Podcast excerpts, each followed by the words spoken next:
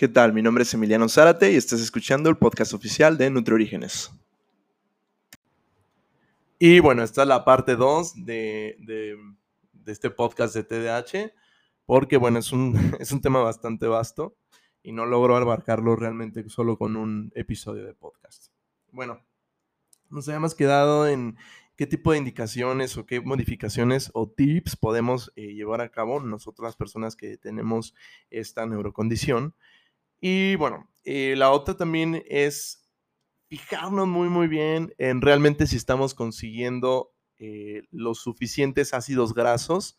Los ácidos grasos, bueno, son, son, es el clásico este, recuerdo que nos da desde nuestra infancia cuando nos daban el, la emulsión Scott o estas este, pastillitas de omega 3, todos estos son ácidos grasos o son suplementos que, nos brindan ácidos grasos. Hay de, muchos tipos, yo solo estoy mencionando algunos, los, más conocidos. Y bueno, realmente sí impacta bastante eh, los ácidos grasos. realmente cuando una persona no lleva una correcta alimentación o no sabe llevar sus porciones o no se ha asesorado con un profesional de la nutrición, es muy probable eh, que tenga un déficit de estos ácidos, ¿sí? estos ácidos grasos, son unos aceites que los conseguimos o los adquirimos a través de nuestra alimentación, pero cuando esta está en balance, si no, es muy difícil y son muy deficientes en, en nuestra dieta. Estos realmente nos hacen mantenernos un poco más alertas, nos brindan energía, y bueno, participan en múltiples funciones eh, neurológicas. Entonces es algo súper importante que, las personas con TDAH, los adultos con TDAH, tengamos eh, que prestar más que atención en consumir realmente la dosis que necesitamos al día o que eh, tengamos todos los días una pequeña dosis de ciertos grupos de alimentos, en este caso las grasas con proteína, que pueden ser nueces, todos estos frutos secos que, tienen algo de omega 3, omega 6, omega 9, también los aceites de semillas, eh, los que son prensados en frío, son muy buenos. El aceite de hemp es una maravilla para nosotros.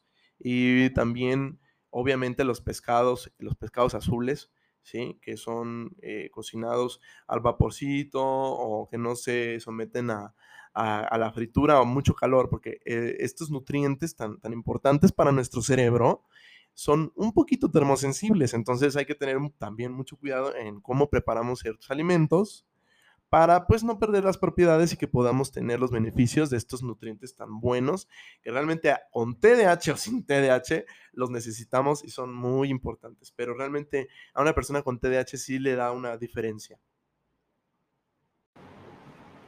Y bueno, otro también es el magnesio y la niacina. Esas dos eh, nutrientes se me vienen a la mente eh, para una persona con TDAH.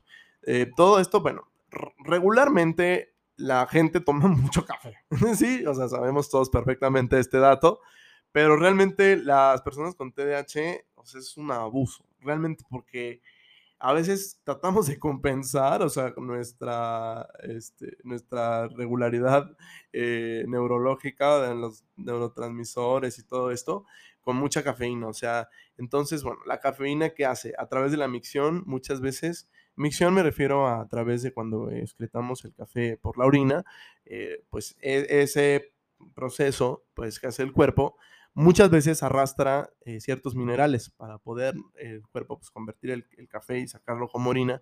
Eh, muchas veces hace que se desgaste nuestro cuerpo de ciertos minerales, principalmente el magnesio.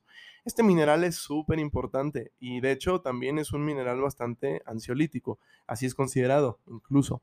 Eh, es un mineral ansiolítico y es un poco deficiente en la, en la alimentación común en la que llevamos la mayoría de nosotros.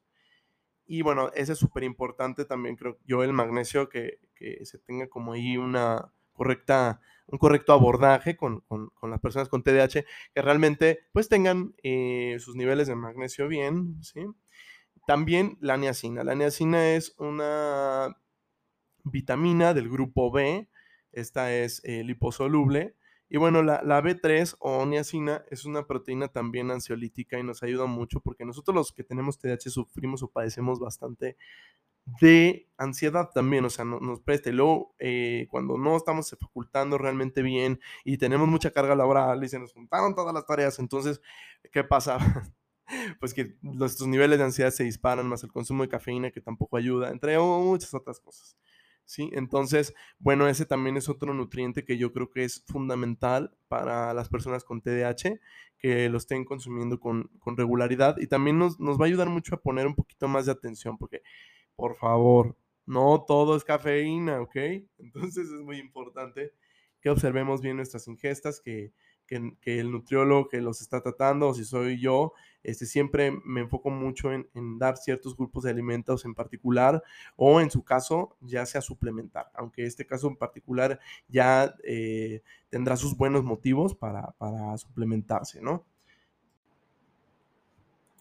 Y bueno, también eh, muchas veces es dado y se sabe que las personas con TH, algunas veces solemos como eh, somatizar o sacar pues este este malestar, porque yo siempre he dicho que, nosotros las personas con TH tenemos como un malestar que queremos eh, como quitar de nuestro cuerpo a través de ciertos estimulantes, ¿sí? Porque no estamos como, o sea, tú volteas alrededor y ves a todos funcionando perfecto y tú no, o sea, entonces, bueno, em, tener mucho cuidado con, con, la adicción de sustancias, ¿sí? Eso es algo que, que nos puede brindar muchísimo desequilibrio a nosotros los que tenemos TDAH. Y, cuando, y si es que hay eh, cierto consumo de alcohol, eh, la vitamina B9, el ácido fólico es muy, muy importante. O sea, si, si tú eh, consumes marihuana o ya sea alcohol de vez en cuando, nicotina, por X o Y, de cajón eh, hay que checar bien la B9, que sus niveles séricos estén, estén en balance, porque esta, esta vitamina es muy importante y se pierde mucho cuando se consumen este tipo de sustancias. Entonces, vaya que sí hay que hacer un poco de énfasis en este nutriente. En el caso de que se tenga estos hábitos de estas sustancias, por lo menos dos veces a la semana, sí es importante considerar. También la hidratación. La hidratación es, uy, híjole, súper importante. Yo por eso ahorita que estoy eh, manejando mis consultas a Venap App, que es una aplicación, eh, pues de hecho tiene unas cosas que me encantan, como por ejemplo el recordatorio de ingesta este, hídrica, que bueno, esto te recuerda así de, hey, ¿cuánto agua has tomado? Ya te tomaste tu vaso con agua y tú le puedes poner incluso ahí, lo puedes eh, acomodar a tu gusto, programar de manera inteligente para que este te esté recordando de que debes de tomar tu, ingesta hídrica, de que tienes que cumplir este, cierta cantidad de mililitros por día, ¿sí? En todo, cada uno tenemos nuestros requerimientos y debemos de cumplirlos porque la hidratación es sumamente importante. Y hablando de hidratación, también nos podemos apoyar de sueros. En, ahorita que está haciendo, por ejemplo, mucho calor o días que estemos haciendo mucho calor, actividades físicas prolongadas, etcétera, es importante prestar atención a la hidratación. O incluso si vamos a tener una, un periodo en el que necesitamos de verdad concentrarnos y nos está tomando este, como mucho tiempo y nos está costando trabajo, ¿sí? Entonces, bueno, agárrate un suerito ¿sí? Ya puede ser este sin glucosa, con glucosa, con glucosa, en un ejemplo es electrolit, sin glucosa, suerox, que ese tiene un edulcorante calórico. Bueno, este pues nos puede ayudar mucho a mantenernos un poquito más despiertos y también entretenidos de estar tomando algo.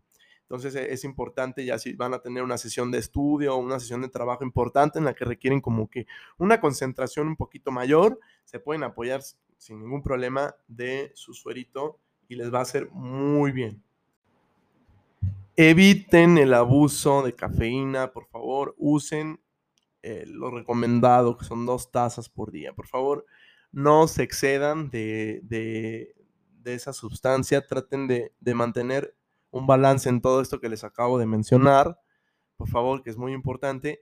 Y la otra es cuando consuman eh, alimentos eh, chatarra, no hace falta que vamos a la reunión de tal, o incluso que pedimos un Uber Eats y tal, eh, o sea, hasta un sushi, hasta una pizza eh, o, unas papitas, tienen un alto contenido de sal. Incluso los tacos eh, tienen muchísimo sodio, o sea, un taco aporta aproximadamente de 180 a, a 280 miligramos de sodio, es muchísimo, o sea, es, es bastante para un taco, ¿sí? Entonces, bueno, ¿qué hace esto? Que nos hace que, que nos incremente la ansiedad, ¿vale? Entonces, por eso es tan importante que hagamos actividad física con regularidad, que sudemos y excretemos el exceso de sodio en nuestro cuerpo y mantengamos un buen balance eh, entre las sales minerales de nuestro cuerpo.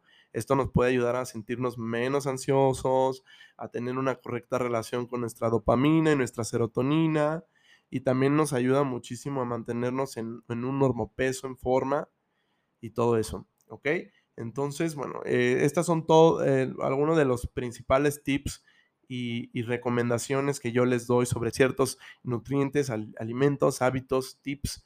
Eh, realmente yo lo que más les sugiero es que acudan con, sus profesionales, ya sea su psicólogo, su, nutriólogo, y que vayan aprendiendo, ¿sí? Sobre la marcha, pues sobre cómo llevar lo mejor posible su rutina y, sin que sea el martirio, ¿no?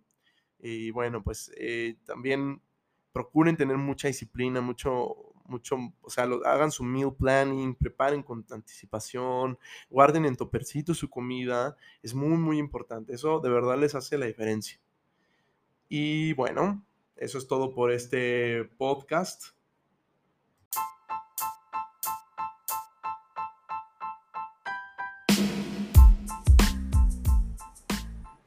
Esperen la tercera parte, les voy a hacer una tercera parte, este va a estar un, poquito más inclinado hacia la parte de la medicación, ¿sí? Y cómo llevar una buena relación con, con esta medicación, porque sí, sí impacta un poco en el apetito y otros, otros factores. Saludos y no olviden compartir por favor con sus allegados o personas interesadas, con sus tedachosos de confianza, que saben que les va hacer bien saber esta información. Un abrazote.